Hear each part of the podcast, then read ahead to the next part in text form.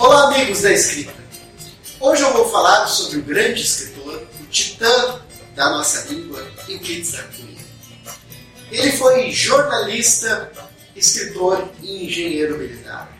Obra seminal da nossa história, da nossa identificação, quem nós somos, nós, os brasileiros, é Os Sertões. Uma escrita, como chamava Joaquim Nabuco, uma escrita cipoal, grande cipós, um arabesco de escrita luxuriante, trata da expedição que o exército brasileiro comandou para esmagar a revolta de cunho messiânico monarquista de Canudos, nos sertões, nos grotões da Bahia. Euclides da Cunha, jornalista amando do estado de São Paulo, saiu como homem do litoral, da civilização, com uma certa ideia de que aquele arraial, aquele ajuntamento de mestiços, de nordestinos, que assim eram encarados como tipos degradados de seres humanos, de acordo com a ciência da época, tão bem ilustrada, o Nina Rodrigues, um grande médico baiano, entendeu que Canudos era exatamente isso. Uma degradação religiosa, um foco de revolta política, encabeçado pelo, pelo homem santo Antônio Conselheiro. Euclides da Cunha vai a Canudos, observa, volta e conta mas conta de um modo de vista, de um ponto de vista diferente que uh, as suas reportagens apresentavam. Nas reportagens estava bem claro este, este teor de, de preconceito em relação àquela comunidade isolada e que só queria viver em paz em nome de Jesus Cristo, comandados por Antônio Conselheiro que queria viver o Evangelho.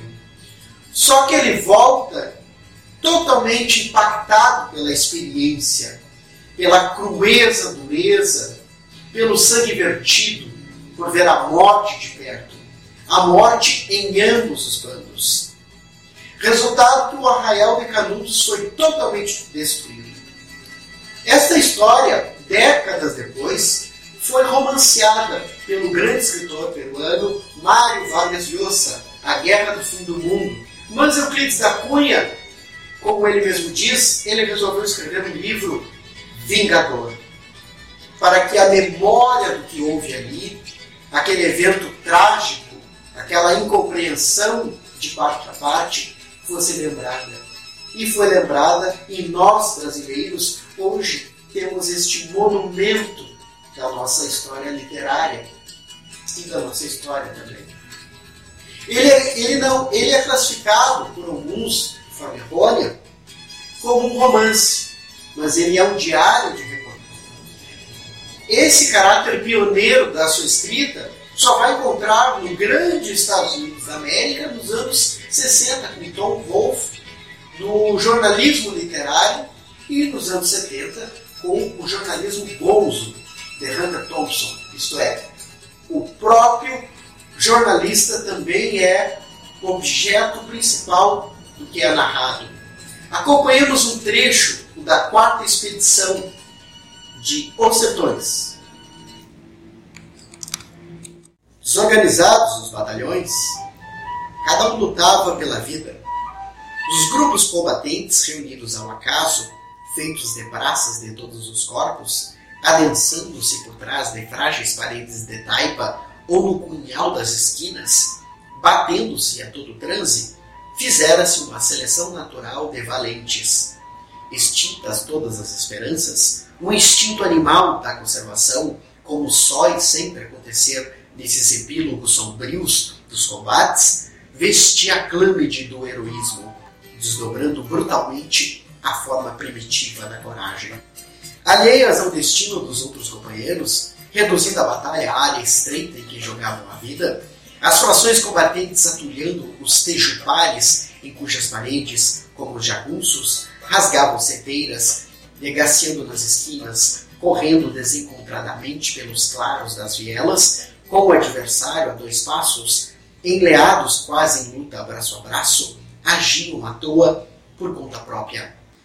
Famintos e agoniados de sede, ao penetrarem as pequenas vivendas, dentro das quais no primeiro minuto nada distinguiam, na penumbra dos cômodos estreitos e sem janelas, olvidavam o morador. Percorriam-nos tateantes em busca de uma moringa d'água ou um cabaz de farinha, e baqueavam, não raro, por um disparo a queima-roupa.